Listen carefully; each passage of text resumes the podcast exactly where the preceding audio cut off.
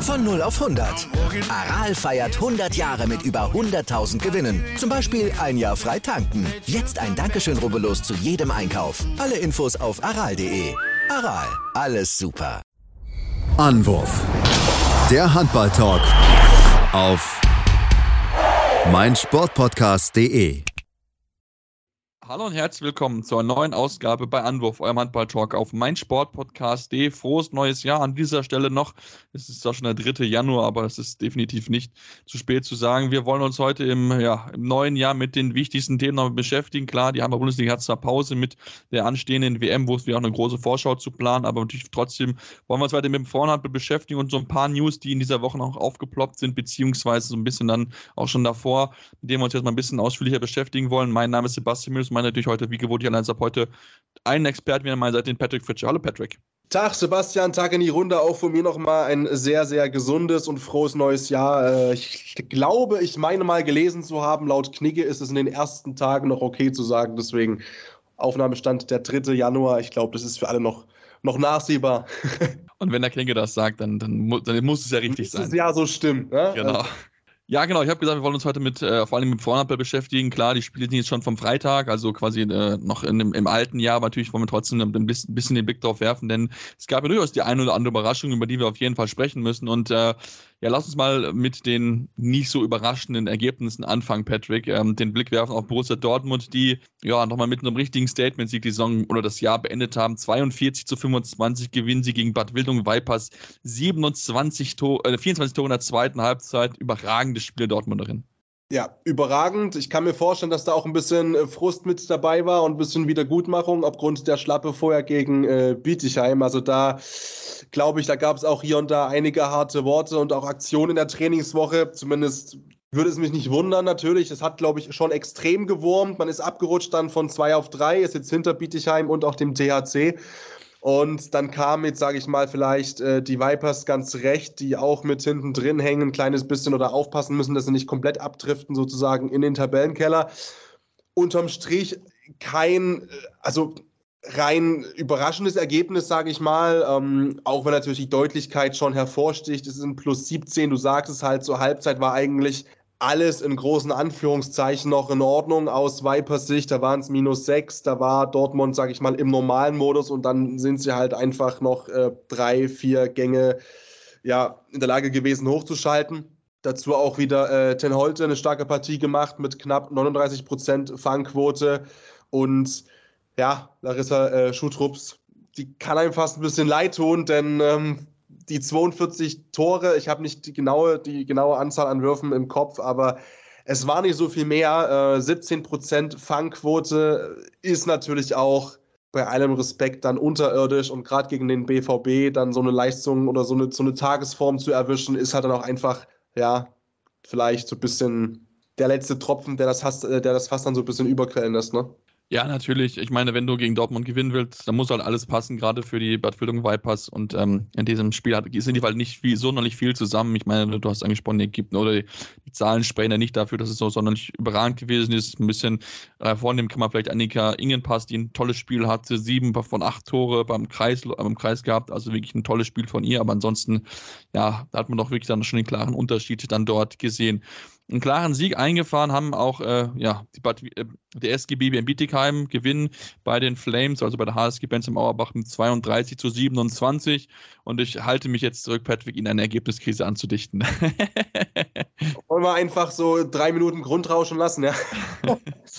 Nein, also auch da zur Halbzeit so ungefähr ähnliches Bild. Es waren halt dann plus 5, 14 zu 9 auswärts. Ähm, ja, rollt. Also rollt äh, natürlich, klar, äh, wir haben vor einigen Wochen schon hier da gesessen und ein bisschen so drüber gesprochen, dass das Gefühl eben auch vielleicht, und ich glaube auch, das war wirklich so, dass die Kraft ein bisschen gefehlt hat oder, oder nachgelassen hat einfach. Ähm, die Ergebniskrise, da möchte ich mich an der Stelle nochmal ganz deutlich äh, von Sebastian Mühlenhof distanzieren. Die natürlich komplett von dir. Also, hey, ganz ehrlich, ich, hab, ich kann mich nicht erinnern, dass ich dazu irgendwas gesagt habe. Ähm, wenn, habe ich es bestimmt äh, ja, revidiert oder ich habe dagegen äh, argumentiert. Nein, also ein Spiel im, im normalen Modus, sage ich mal. Ähm, auch da für mich die auffälligste Spielerin, diejenige, die bei den äh, Verliererinnen auf dem Platz stand, ähm, mit Lisa Friedberger, 7 aus 9, starke Partie gemacht. Ähm, da ist es noch dazu, ja. Ja, aber auch, auch, auch da, glaube ich, ähm, unterm Strich, also fünf Tore zur Halbzeit, fünf Tore am Ende. Ich glaube, es ist ein Ergebnis, was okay ist. Ich glaube sogar auch, dass es ein Ergebnis ist, was vielleicht auch für Bensheim Auerbach gar nicht so unokay ist, um das mal so ein bisschen schwammig auszudrücken, vielleicht. Minus fünf. Ich glaube schon, dass es, ja, man ist nicht zerfallen halt, ne? Genau, ich denke, das ist, glaube ich, aus Sicht der Flames mit Sicherheit ganz gut. Es ist halt, wie gesagt, man war halt mal, war irgendwie so ein bisschen Schlagweite, zwar nicht wirklich so nah dran, um Bietigheim gefällig zu werden, aber man war halt zumindest über, über eine gewisse Zeit einfach dran. Also ich glaube, das ist, glaube ich, für sie ganz in Ordnung. Und dann lass uns noch so ein letztes, das letzte ein bisschen klarere Ergebnis besprechen. Das Spiel Thüringen HC gegen TSV Bayern für Leverkusen und der Thüringen HC gewinnt in Leverkusen mit 33 zu 27. Zur Halbzeit stand es ausgeglichen 17 zu 17. Ähm, also von daher, das war durchaus ein ja, spannenderes Duell, auch wenn sich der THC am Ende durchsetzt. War spannend, äh, dann auch relativ deutlich dann halt in der zweiten Halbzeit. Ne? Ich meine, ähm, dann plus sechs sozusagen für sich entscheiden können, das Ganze, und dann steht es 33, 27 am Ende. So ein bisschen entgegengesetzte Formkurven. Ich kann mich erinnern, dass ich vor einigen Wochen das erste Mal so, ähm, als, als die Tabelle, sage ich mal, die ersten Interpretationen zuließ, draufgeschaut habe und da war Leverkusen schon noch ein bisschen weiter oben, meine ich mich zu erinnern. Ähm, und äh, der THC jetzt nicht viel weiter unten, aber eben hinter dem BVB auch noch äh, angesiedelt. Und jetzt ist es halt so ein bisschen so, der THC ist ja gut rausgekommen aus der ganzen, aus der ganzen EM-Geschichte sozusagen. Ähm, und ja, vor allem der Liga eben und, und rollt und funktioniert und hat sich eben jetzt auch am BVB vorbeigeschoben. Und auf der anderen Seite die Leverkusenerinnen, die rutschen so ein kleines bisschen ab, jetzt noch nicht in den Bereich, wo es gefährlich wird, aber auch da sage ich mal, wir kommen noch zu den Ergebnissen, Sebastian, heute, die da sage ich mal eben ja, ein bisschen überraschender aussahen als noch vor einigen Wochen oder Tagen vielleicht sogar erwartbar. Deswegen also auch da, das wird dann hinten raus ein bisschen eng, weil eben auch hinten plötzlich Leute anfangen oder Spielerinnen anfangen und Vereine anfangen zu punkten. Ähm, wo man es gar nicht so erwartet hätte. Was ein Teaser. ja, was, was ein Teasing. Ja, da hast du mich schon sehr, sehr gut vorweggenommen, denn wir haben da wirklich einige Ergebnisse von kleineren Teams gehabt, beziehungsweise einem kleinen Team, was eigentlich ein bisschen größer ist, worauf wir jetzt eingehen wollen, Sportunion Neckarsulm, die mit drei Toren verlieren gegen TuS Metzing. Also da hat man auch das Potenzial gesehen. Klar, Sarah Wachter nicht mit dabei. Auch ähm, Luisa Schulze, die ja nicht mehr mit dem Kader ist, die ja also mit sofortiger Wirkung nach Metz gewechselt ist, nach Frankreich, ähm, nachdem man da so, ein bisschen, was man so gehört hat, so ein bisschen Rumore reingegeben hat, dass man nicht so ganz zufrieden gewesen ist. Ich glaube, von beiden Seiten mit, mit den, wie es gelaufen ist am Ende. Und da hat man ihr dann diesen Möglichkeit erlaubt, dass man, dass sie dann wechseln darf nach Frankreich. Trotzdem jetzt mit dem Spiel gegen Metzing, man war nah dran. Ich denke, das ist genau so eine Leistung, die man sich jetzt auch erhofft, erhofft von Neckarsulm, dass man dann auch jetzt mit leichteren Gegnern dann ein bisschen aus diesem Tabellenkeller sich rauskämpft. Ja, war ein absolut äh, Schritt in die richtige Richtung und auch, glaube ich, eine, eine, absolut positive Entwicklung, weil man darf auch eins nicht vergessen, ich meine, ähm, Metzingen, das war sicherlich vor der Saison so eine Mannschaft, wo du ganz klar aus Neckars Ulmer Sicht gesagt hast, ähm, das ist eigentlich eine Truppe, die sollten wir schlagen mit der Ambition, die wir haben, nämlich mit dem Ziel, europäisch anzugreifen. Das heißt, das war eigentlich so ein Team mit Kragenweite. Dann ist die Saison komplett nach hinten losgegangen. Das haben wir ja alle mitbekommen in den letzten Wochen. Und auf der anderen Seite, Metzingen rollt auch sehr, sehr stark eigentlich durch die aktuelle ähm, Saison, vor allem durch die letzten Wochen eben auch, auch ein bisschen beflügelt durch den Sieg im Pokal, meine ich, ne, gegen den THC. Ähm, also da läuft es richtig, richtig gut. Davon abgesehen haben sie für mich mit einfach den geilsten Fanshop der ganzen Liga. Also ich, ich will irgendwann so ein Tussis-Shirt in Pink haben einfach. Vielleicht, wenn jemand das aus Metzingen hört, ne, äh, Adresse, ich bin anschreibbar in den sozialen Kanälen, ich, ich melde mich gern zurück. Also die spielen stark auf momentan und da nur in Anführungszeichen mit minus drei zu verlieren, gemessen an den Vorzeichen, ja, es macht, macht Mut und das muss auch mal reichen, vielleicht, gemessen an den Le Leits, äh, Leistungen der letzten Wochen. Ja, natürlich sagen Mathematiker, vielleicht könnt ihr euch nichts kaufen von, sind trotzdem keine Punkte. Ist richtig, ist richtig. Aber ich glaube, da kannst du jetzt, da kannst du wirklich mal ein bisschen sehr viel mitnehmen sozusagen. Denn wie gesagt, wir haben es oft genug thematisiert, es geht hier nicht mehr um Europa und um Platz 1 bis 4 oder so, sondern es geht einfach darum, äh, die Saison bestmöglich, vernünftig, seriös zu Ende zu spielen und das so, dass man vielleicht überhaupt nichts mehr mit dem Abstieg zu tun hat und das sehr, sehr schnell. Mhm. Und die nächsten beiden Gegner sind ja auch machbar. Ne? Jetzt am Samstag spielen sie daheim gegen Leverkusen, dann die Woche drauf müssen sie zu Sachsen-Zwickau, die auch alle mit ihnen ein bisschen weiter unten stehen. Also von daher kann man jetzt in den nächsten zwei Wochen da sich da schon so ein bisschen äh, weiter von dieser Gefahrenzone so ein bisschen abkoppeln. Ja, Gefahrenzone ist mit Sicherheit auch das Thema für die nächsten Spiele, mit denen wir uns schauen. Und wenn wir Sachsen-Zwickau schon erwähnen, dann müssen wir deren überragende Leistung erwähnen, die sie gezeigt haben. Beim Buxtehude SV als absoluter Underdog reingegangen, ja, und fast gewonnen. Verlieren am Ende 26 zu 27. Enorm bitter. Ähm, dafür, dass es eigentlich super gut gelaufen ist, aber dann halt in den letzten drei Minuten keinen Treffer mehr erzielt, sodass dann Buxtehude in der Schlussminute dann ja den Sieg sichern kann. Ja, war gut voll, die Hütte auch, ne? Äh, knapp 2.500, ganz grob gerundet waren drin, war, war ein schöner Kessel, so kurz vor Silvester. Äh, ja, ne, Zwickau hat sogar geführt zur Halbzeit, ne? Glaube ich, mit einem, äh, 17 zu 16 und ach, ist schade. Hm, ich, ich komme ja immer so ein bisschen mit dann drauf zurück auf das ganze Thema der Vorsaison. Das ist ja auch, sage ich mal, sehr knapp, weil überhaupt die Klasse gehalten zu haben und dass das ja auch immer so eine so eine Mannschaft ist, wo du weißt, da muss extremst viel zusammenpassen. Bei den Männern so ein bisschen so wie GWD Minden, ne? so ein bisschen äh, extremst viel Kampf und die können auch Handball spielen, aber die kommen halt vor allem über die Emotion und da ist es hinten raus immer extrem knapp. Bei Minden hat es auch gereicht letztes Jahr, ähnlich was bei Zwickau eben bei den Damen. Ich weiß es nicht. Äh, ich, ich, weiß nicht, ob das unterm Strich halt trotzdem reicht äh, am Ende. Es kann definitiv reichen. Das hat die Leistung auch belegt, definitiv gegen Buxtehude. Nur auch da ist eben, ne, du stehst aktuell bei 3 zu 17 Punkten und irgendwann, irgendwann noch ist Zeit. Noch ist Zeit, weil eben die Teams davor, die da knapp davor stehen, auch nicht wirklich äh, sahnig spielen. Aber irgendwann musst du auch mal dieses Momentum ein bisschen dir erzwingen, auch mal so einen großen vielleicht zu kippen und auch mal so ein Spiel irgendwie für dich zu entscheiden. Gerade auch dann, Sebastian, wenn direkte Konkurrenten halt das eben auch andersrum mal so machen. Genau, gerade dann, wenn's, wenn sie es halt schaffen. Ich meine, eine Sachsen-Zwickau hatte ja sofort unentschieden gegen Oldenburg 26, 26, wo sie ja auch schon, schon nah dran gewesen sind. Also das können sie mit Sicherheit positiv mitnehmen. Aber du hast halt recht, wenn du dann halt auf den direkten Konkurrenten schaust, und das ist halt der VfL Weibling aktuell, müssen wir sagen, wir haben es so ein bisschen ja angedeutet, dass passieren könnte. Weibling gewinnt du mit. Ruhig mal bisschen, du kannst ruhig mal ein bisschen auf den Tisch hauen. Wir haben es journalistisch perfekt Vorbereitet. vorbereitet und prophezeit. So, das ist meine Ausführung dazu. Ja, das, das, ist es ja auch. Wir haben gesagt, da haben Oldenburg der Mittag unentschieden, da ist vielleicht was möglich für, für Weibling und genauso ist es eingetroffen. Also, da die Waldfee war da was möglich.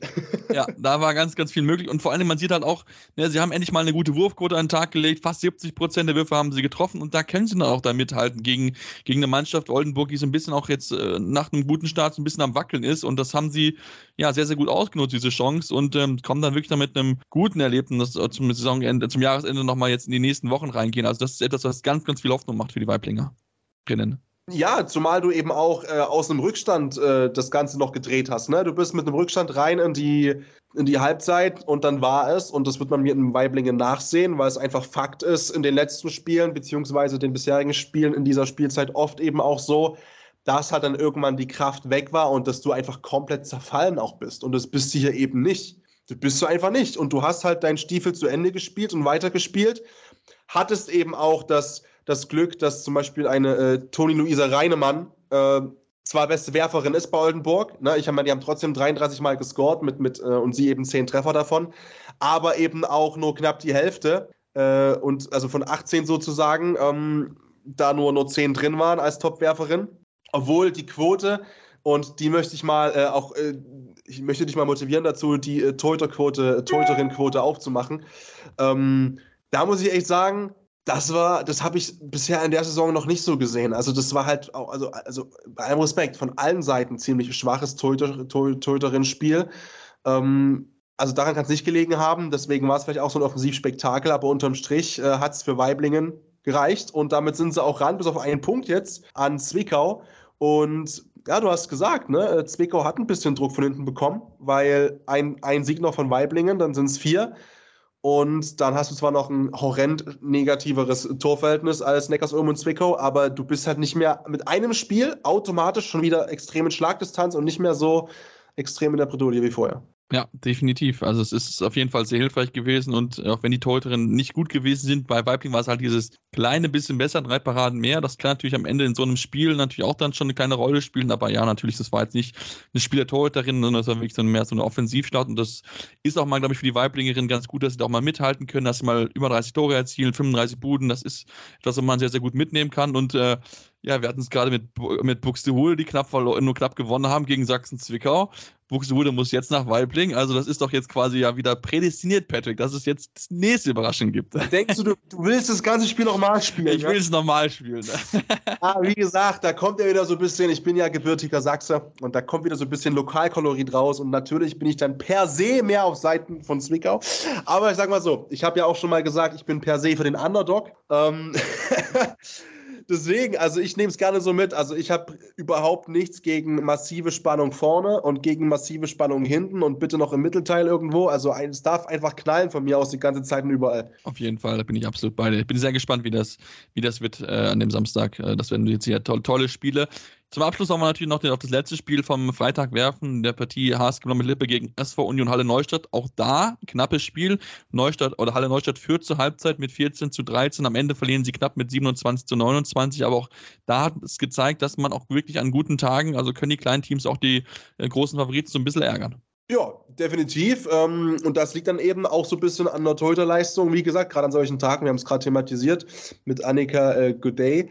Aber ähm, äh, der Vollständigkeit halber ähm, 34 Prozent. Die haben am Ende zwar nicht ganz gereicht, aber ähm, die zeigen eben, dass es reichen kann. Gerade auch wenn äh, selbst die, also wenn das favoritisierte Team, in dem Fall die Blombergerin, äh, da nicht so ein gutes Toto-Duo an dem Tag stellen von den Prozenten mit 25 und 20 Prozent, kann so ein Spiel eben auch schon eng machen. Natürlich, klar, dann ist vielleicht auch die individuelle Qualität noch ein kleines bisschen höher ähm, bei Blomberg-Lippe ähm, als eben bei Halle Neustadt. Aber auch das, sage ich mal, für Halle, glaube ich, ein, ein, ein okayes Ergebnis. Und Halle allgemein auch jetzt von dem, was ich bisher in der Saison gesehen habe, ist keine Mannschaft, stand jetzt, auch wenn sie auf Platz 9 stehen, wo ich mir großartig Sorgen machen muss irgendwie, weil das in den meisten Fällen keine extrem krassen Pleiten sind. Weißt du, wie ich meine? Also das sind jetzt keine, keine Kanter-Niederlagen sozusagen.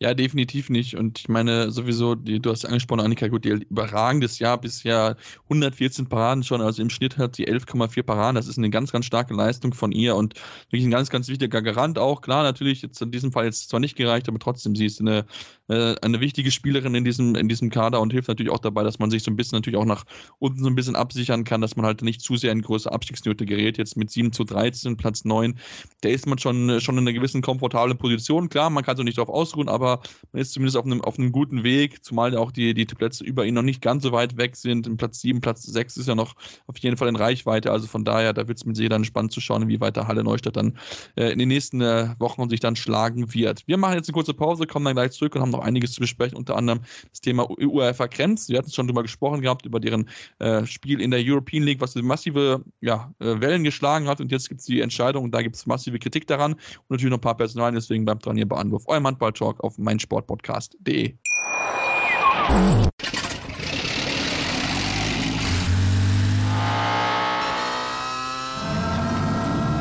Von 0 auf 100.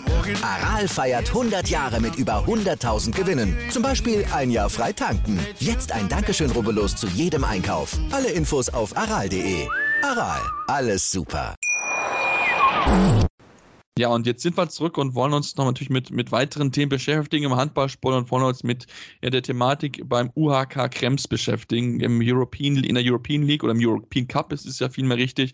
Haben wir schon darüber berichtet gehabt, dass es dort diesen Vorfall gab mit dem Spiel mit dem ja, serbischen Vertretern Novodina Novi Sad, ähm, wo es auch entsprechend äh, ja, viele heftige Vorfälle gegeben hat. Ähm, die Fans der, der, Serben aus der Halle begleitet worden sind und äh, ja, man ist nicht angetreten danach aus österreichischer Sicht und wir haben jetzt das Ergebnis bekommen vom ERF und ja, was sollen wir sagen? Die ERF hat entschieden, dass äh, ja, Krems dieses Spiel verliert mit 0 zu 10 Tore, eine Geldstrafe von 7, äh, 7.500 Euro bezahlen muss und damit auch ausgeschieden ist. Ähm, und weiterhin haben sie mitgeteilt, dass der Verein alle Kosten, für alle Kosten und Schäden, die den Teilnehmern, den Veranstaltern der ERF und deren Vertragspartner entstanden sind, äh, entsprechend auch zu übernehmen. Ähm, und äh, ja, auf der Seite für die äh, serbische Mannschaft gibt es 15.000 Euro Strafe Freiheitsstrafe, wobei die Hälfte des Betrages zur Bewährung ausgesetzt wurde für die kommenden zwei Jahre. Und zudem gibt es ein Zuschauerverbot in den beiden Heimspielen, die dann jetzt noch anstehen im europäischen Wettbewerb. Patrick, diese Entscheidung hat natürlich für viel Kritik gesorgt, weil natürlich die Österreicher durch ihre Nicht-Antreten klar schon ein bisschen äh, ja, dafür so eine Entscheidung gesorgt hatten, aber natürlich trotzdem für ihren Mut jetzt so ein bisschen bestraft worden sind, beziehungsweise für ihre Garage halt dort nicht anzutreten. Wie siehst du das, zumal ja auch die, die Österreicher ja auch schon gesagt haben, dass sie Berufung einlegen wollen? Also, ich äh, hole mal ein bisschen aus. Wo ich überhaupt nicht mit klarkomme, ist die Verhältnismäßigkeit der beiden Strafen, weil ich bin jetzt nicht, wie gesagt, ähm, nicht super tief drin in dem Strafenkatalog des EHF. Ne? Ich kenne das mehr nur aus dem Fußball, kann das da ein bisschen besser einordnen, wie da die Zahlen sind und die Summen, die gezahlt werden müssen für Vergehen A, B, C, X, Y, Z.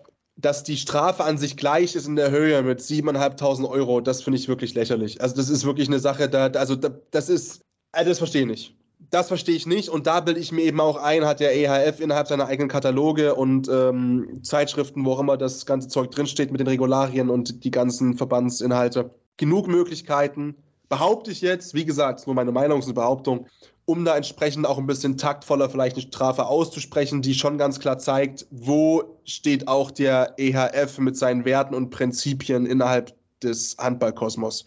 Ich kann verstehen, menschlich, dass der EHF sagt, ja, aber wir müssen auch Krems mit einer Strafe belegen, denn wir wollen alle gleich behandeln und wenn im Strafenkatalog eben drin steht und äh, wir diese Satzungen haben und diese ganzen Regeln, dass beim Nichtantritt das so und so gehandhabt wird, dann gilt das rational erstmal für alle und ich glaube, oder ich denke, du wirst mir zustimmen, auch wenn wir beide vor Gericht stehen, würden wir gerne nach einem entsprechenden Recht beurteilt werden wollen und nicht nach der Emotion von den ganzen Leuten, die im Raum sind, von den Anwälten, von den Richtern, von irgendwelchen, sage ich mal, ähm, Fans ringsrum. Dass da, da bin ich per se froh drum, dass man auf die Faktenlage guckt und guckt, okay, was steht halt in der Satzung drin. Ich kann aber den Unmut komplett verstehen, dass man dann sagt, wie kann das sein in so einem Fall, auch weil jetzt hier eben von Rassismus plötzlich äh, die Rede war? Das war mir noch nicht so gewahr. Wir hatten ja vor allem über diese Beleidigung und sowas gesprochen und über Körperverletzungsdelikte mit Anspucken etc. pp. Ähm, wenn da auch Rassismus noch eine Rolle gespielt haben sollte, in welcher Form auch immer, ist es nochmal eine ganze Ecke ekelhafter.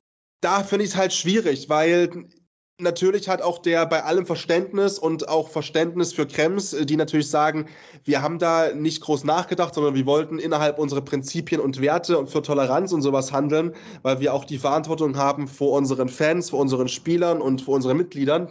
Das stimmt alles und das sehe ich auch komplett so ein. Nur hat der Verband auch die Verantwortung, Regeln für alle gleich umzusetzen und das demnach auch ein bisschen rationaler zu bewerten und eben drauf zu schauen, ohne die große Emotion was sagt denn das, wenn ein Spieler, wenn, wenn eine Mannschaft nicht anreicht zu einem Spiel?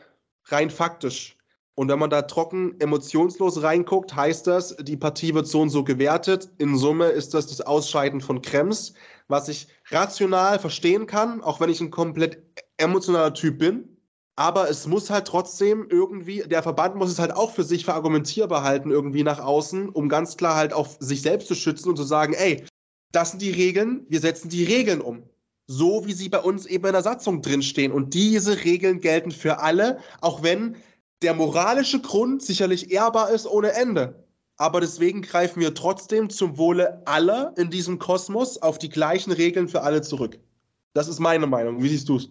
Ja, also ähm, man hat es ja auch, man hat's auch gesehen, es ist ja in Österreich ein größeres Thema. Der Generalsekretär Martin Hausleitner hat sich ja auch dazu geäußert gehabt und da hieß es ja auch, ähm, also er hat es erzählt, ich zitiere das jetzt, er gesagt hat, er, ähm, gesagt, die ERF hat nach dem Spiel eine Sachverhaltsdarstellung erbeten.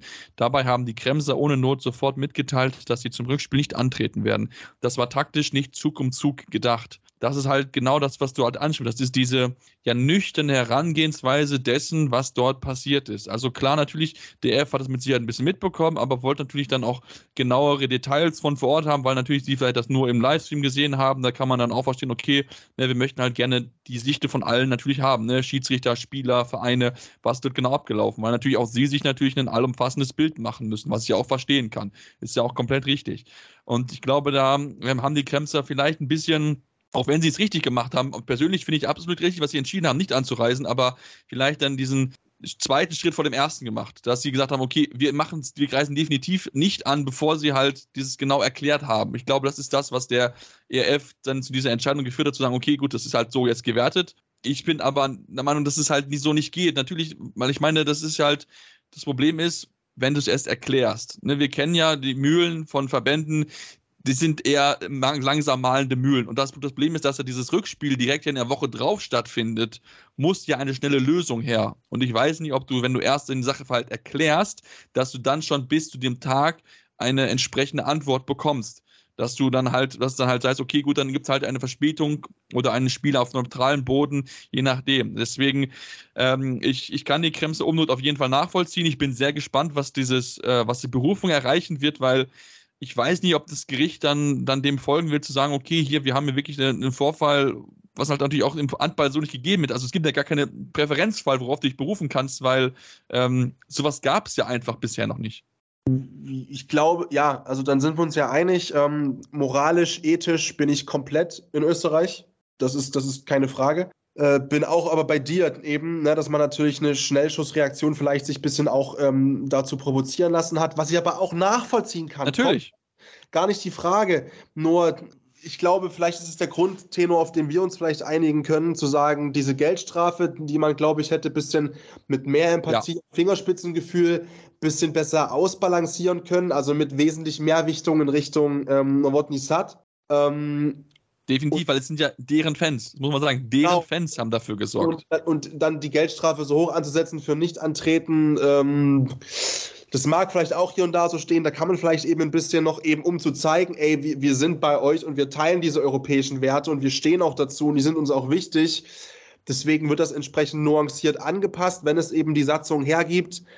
Ähm, auf der anderen Seite rein rational und regulativ möchte ich ja natürlich, wie gesagt, dass Staaten, dass Verbände, dass einfach alle so arbeiten, dass es für alle gleich fair ist. Und ähm, wenn du dann, sage ich mal, dann könnte sich jetzt jedes andere Team äh, auf emotionale, moralische Gründe berufen, die halt auch empirisch schwer einfach messbar sind und greifbar Natürlich. sind. Äh, wenn die in den folgenden Jahren vielleicht wegen irgendwas nicht antreten können, weil der beste Spieler fehlt, ja, wir treten nicht an, weil, und dann ist, fällt dir irgendwas, ich bin ein bisschen böse, dann fällt dir irgendwas ein im Hinspiel oder sowas äh, und dann kannst du sagen, ja, aber es gab doch damals in Krems auch dieses Urteil, wo über Moral entschieden worden ist und über Ethik dahinter und nicht rein faktisch nach der Satzung des EHF, der EHF. Und ähm, da bin ich, wie gesagt, der Meinung, dass es auch Krems das einfach äh, akzeptieren muss und dass das zumindest rational eine Entscheidung ist, die ich nachvollziehen kann. Wie gesagt, mit dem Hinweis, ähm, Thema Summe und Bestrafung hätte man ein bisschen empathischer sein können, vielleicht auch müssen. Ja, vielleicht gibt es dann auch bei dem Berufungsgericht, dass man wirklich diese Geldstrafen dann vielleicht nochmal anpasst. Kann ja auch sein, ne? Wir wissen es ja nicht, dass man dann vielleicht auch sagt, okay, dass vielleicht dann Novisat für die Schäden, die auch die Fans da teilweise verursacht hat, noch ein bisschen auf, auf für aufkommen Oder für die Verfahrenskosten oder so für all, weißt du, ich meine, es gibt, genau. das kann man ja vielleicht alles noch ein bisschen handeln. Also, ja. weil ich glaube auch, also das ist, glaube ich, auch eine Sache. Ähm, wie gesagt, die Spieler haben sich wohl fair verhalten und auch die Trainer des davon Novotny Sad. Aber unterm Strich haben die natürlich also sind die schon da extrem entspannt raus. Also, ja. na, natürlich, beim Handball ist so zwei Heimspiele nicht ausverkaufen können. Die, die Zuschauereinnahmen sind ein viel größerer und wichtigerer Part beim Handball sicherlich als in anderen Sportarten. Aber also, wenn es mehr nicht ist, also äh, ja, ist gediegen, sagen wir mal so. Ja, ich denke, da hätte man durchaus ein größeres Statement von, von der EF setzen können. Ähm, ja, auch eine Äußerung vielleicht, weißt du, auch eine bisschen eine moralische, ja. ethische Äußerung zumindest, dass man sagt, ey, also Mitgefühl mit den, mit den Menschen und zum Beispiel. Wir handeln zwar so, wie es die Satzung sagt, aber seid euch gewiss, wir haben diese Werte, wir vertreten die und wir, wir leben die auch und bla bla bla bla bla. Weil das kam ja auch nicht so richtig und dann ist es halt schon wieder, wo ich mir denke, ja, pff, hm, schwierig. Genau, das ist es nämlich. Also ähm, ich denke, der, da muss man vielleicht auch mit Sicherheit nochmal drüber, drüber nachdenken, ob man da auch dann aus diesem Prozess vielleicht lernen kann, dass man dann in solchen Fällen, falls sowas nochmal passieren könnte, dass man da zu einem schnelleren, äh, schnelleren Austausch zwischen Verband und Verein einfach forcieren kann, damit man dann auch dann nicht wieder in solche Situationen reingeraten, wo dann natürlich bei der einen Seite Frust entsteht, obwohl sie eigentlich das moralisch Richtige getan haben, wie, wie wir es ja gesagt haben. Das wäre vielleicht noch eine Option, wo man da sicher drüber nachdenken sollte bei der ERF. Dann lass uns dann ja zum Abschluss ein bisschen auf ja, schönere Themen zu sprechen kommen, äh, oder zumindest auf sportlichere Themen zumindest. Äh, lass uns wegwerfen, denn es gibt nämlich noch einen Wechsel in der äh, Handball-Bundesliga, über die wir sprechen müssen. Und zwar ist es jetzt fix, dass äh, ja, Moritz Preuß den Verein verlassen wird im SC Magdeburg, haben den Vertrag aufgelöst. Es war sowieso klar, dass er im Sommer gehen wird. Und ja, was soll man sagen, Patrick? Er kommt nach Leipzig. Ja, äh, ich freue mich. äh, ich habe ja meine Ohren überall, ne? Äh, das ich wusste ich schon immer. Ich gebe mir zumindest Mühe, ja, nicht nur beim Handball überall. Äh, ich gebe mir zumindest Mühe. Ähm, tatsächlich ist es an mir tatsächlich ähm, ein bisschen vorbeigegangen, muss ich ganz ehrlich sagen. Also, ich habe nicht damit gerechnet unbedingt, äh, weil ich auch jetzt nicht unbedingt der Meinung war, primär, dass das auf der Kreisläuferposition extrem was getan werden muss. Ähm, er hat ja auch nur, einen, in Anführungszeichen, nur einen Vertrag ähm, bis 2024.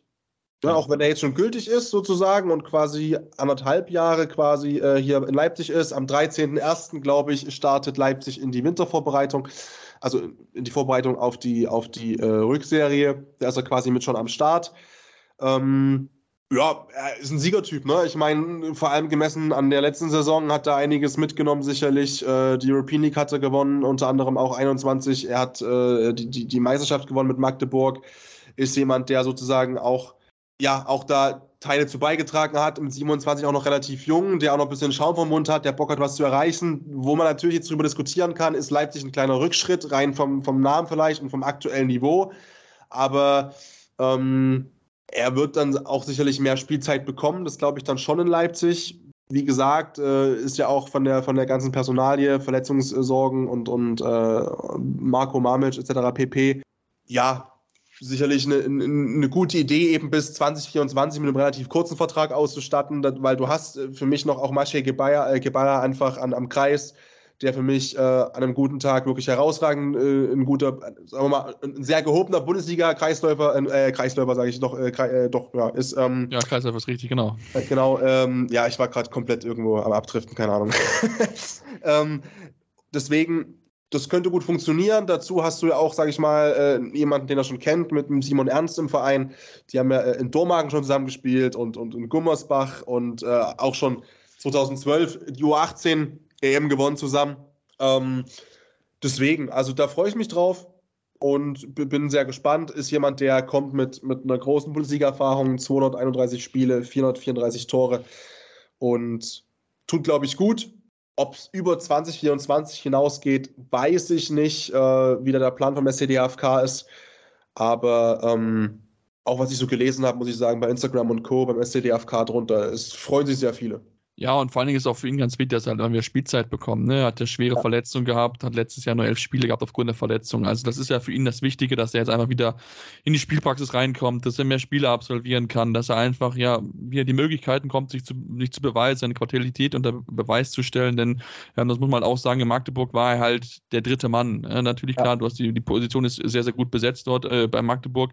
Ähm, deswegen war es für ihn einfach sehr, sehr wichtig zu sagen, okay, ich möchte halt hier nochmal jetzt wieder ein bisschen mehr spielen, ein bisschen mehr Spielzeit bekommen. Deswegen war es ja auch schon eigentlich schon klar, dass er irgendwo weg hinwechseln wird, noch in diesem, in diesem Winter oder in dieser, in dieser Periode noch.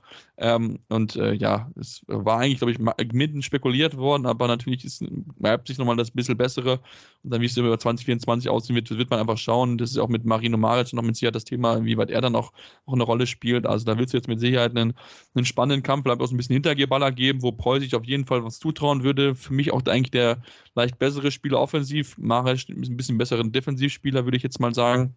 Aber ähm, ich denke trotzdem, Moritz äh, Preuß, wenn er wieder in Topform finden kann, da ist er auf jeden Fall jemand, der dann diesen, das Team auf jeden Fall auch bereichern kann. Das ist ganz wichtig, genau. Ja, der Wechsel nach Leipzig reizt mich sehr, um endlich wieder regelmäßig Handball zu spielen. Mit meinen Eigenschaften und Qualitäten möchte ich dem Verein ein Gesicht schenken, welches für Kampfgeist, Erfolg und Identifikation am Handball steht. Das hat er gesagt, ähm, selbst dann auch ähm, zur PR-Abteilung sozusagen vom SCTHFK zum lieben John. John, liebe Grüße, ich weiß, du hörst zu. Ähm, ähm, Sehr gut, auf jeden Fall. Ja, natürlich. Ich habe ja schon ein bisschen äh, links verschickt, sage ich mal. Ne? Nee, also, sag mal so, das Kampfgesicht, ich glaube schon, das hat er auch. Also, man kann sich den auch so gut in so einer, in so einer Wikinger-Kutte vorstellen und dann Schaum vom Mund und gib ihm. Also ich freue mich drauf. Ähm, die Leipziger starten. Boah, ich glaube gegen den BHC, glaube ich sogar, gegen den Ex-Club in die Saison wieder. Ich müsste jetzt lügen, ich kann wirklich nur schauen. Das ist natürlich Live-Recherche des Best sozusagen in diesem Moment. Magdeburg kommt auch relativ zeitnah dann. Ähm, dann geht es weiter so. Wir haben es nämlich gleich. Pass Elsung auf. ist das erste Spiel. Elsung ist das erste Spiel, aber dann, dann, dann, dann, dann, dann. Ja, dann Magdeburg, dann genau. äh, nach Kiel, dann Löwen, dann okay. nach Erlangen. Ach nee, BRC war ja erst, genau. Also, aber ja. Magdeburg ist dann quasi sehr, sehr, sehr schönes Spiel am 26.02. Da bin ich auf alle Fälle auch wieder in der Halle unterwegs. Ähm, da geht es gleich mal gegen den Ex-Club ran sozusagen und da wird natürlich auch die Motivation passen und gut, kommt immer drauf an natürlich, na, wer kommt alles wie zurück aus der WM-Pause auch sozusagen, äh, wie fit sind die Kader, wie fit ist das Personal. Ähm, ist für mich aber auch schon ein Zeichen auch, dass Leipzig, naja, dass das, also ich sag mal so, ne, äh, wenn, wenn Leipzig die Saison so durchspielt, wie die ersten Spiele verlaufen sind, äh, dann weißt du überhaupt gar nicht, ob vielleicht Moritz Preuß nicht auch sagt, Mensch, ich gehe lieber nach Minden, da läuft es ein kleines bisschen besser. Ähm, aber das zeigt, finde ich, auch wieder ein bisschen so die äh, positivere Entwicklung in Leipzig, dass man sich eben wieder ein bisschen ausgeboxt hat da hinten, trotz der zwei Pleiten jetzt zum Schluss wieder. Ja, definitiv. Ähm, genau, dann lass uns noch dann auf zwei weitere Personalien eingehen, beziehungsweise auf eine Personal und einen Verein. Und zwar hat Benjamin Helander, wird den, äh, die Rhein-Neckar-Löwen zum Saisonende verlassen, wird nach Schweden gehen zu Alinxas HK, hat ein bisschen Heimweh, wie er gesagt hat, und äh, ja, wird den Verein verlassen. Aber gut, in, in, bei den Löwen war halt immer nur die klare Nummer zwei halt dem ewig jungen Uwe Gensheimer.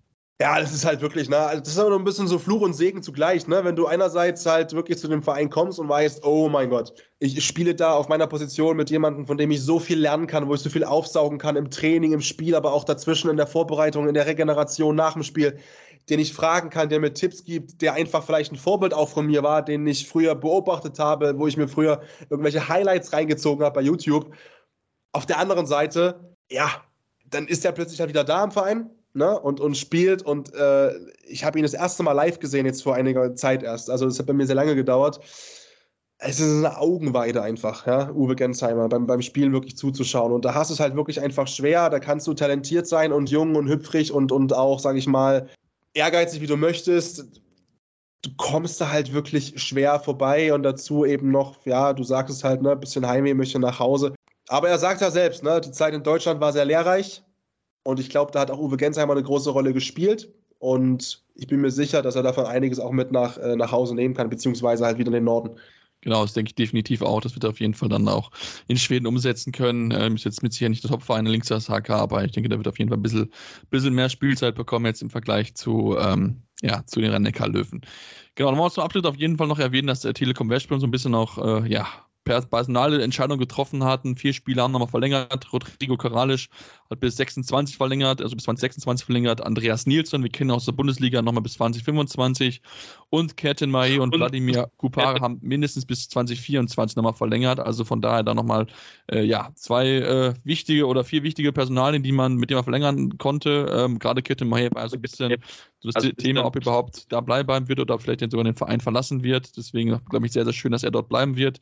Äh, hingegen wird den Verein verlassen Adrian Sipos. Nach zwei Spielzeiten hat sie nicht so ganz äh, ja, bezahlt gemacht, diese Verpflichtung. Bin mal sehr gespannt, ähm, ja, wo er dann nach landen wird, ob er wieder zurückgeht nach Tatabanya, wo er her hergekommen ist in 2021. Schauen wir da auf jeden Fall weiter drauf. Damit sind wir auch am Ende unserer heutigen Ausgabe angekommen. Wie gesagt, ein bisschen kürzer angesichts der WM, die ja jetzt ansteht bei den Herren. Da werden wir natürlich auf jeden Fall auch drauf schauen, werden dafür eine extra Sondersendung äh, anfertigen und haben vielleicht schon den einen oder anderen sehr, sehr hochkarätigen Gast. Deswegen solltet ihr unseren Podcast auf jeden Fall abonnieren auf dem Podcatcher eurer Wahl.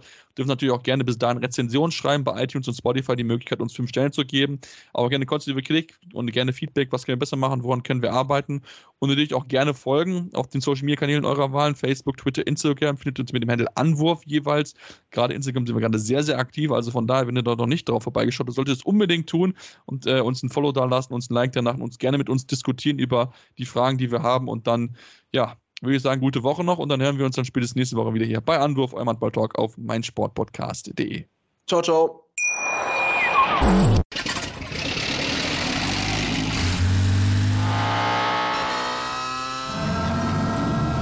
Von 0 auf 100. Aral feiert 100 Jahre mit über 100.000 Gewinnen. Zum Beispiel ein Jahr frei tanken. Jetzt ein Dankeschön, rubbellos zu jedem Einkauf. Alle Infos auf aral.de. Aral, alles super. Ich habe mich natürlich schockverliebt, weil die war wirklich ganz, ganz klein. So begann die Mensch-Hund-Beziehung zwischen Christina und Tierschutzhund Frieda. Und wie es danach, nach dem ersten Moment der Verliebtheit, so weiterging und welche Klippen es danach zu umschiffen galt, das hört ihr in der neuen Ausgabe von Iswas Dog, dem Podcast für harmonische Mensch-Hund-Beziehungen. Iswas Dog mit Malte Asmus. Überall, wo es Podcasts gibt. Anwurf. Der Handball-Talk auf meinsportpodcast.de.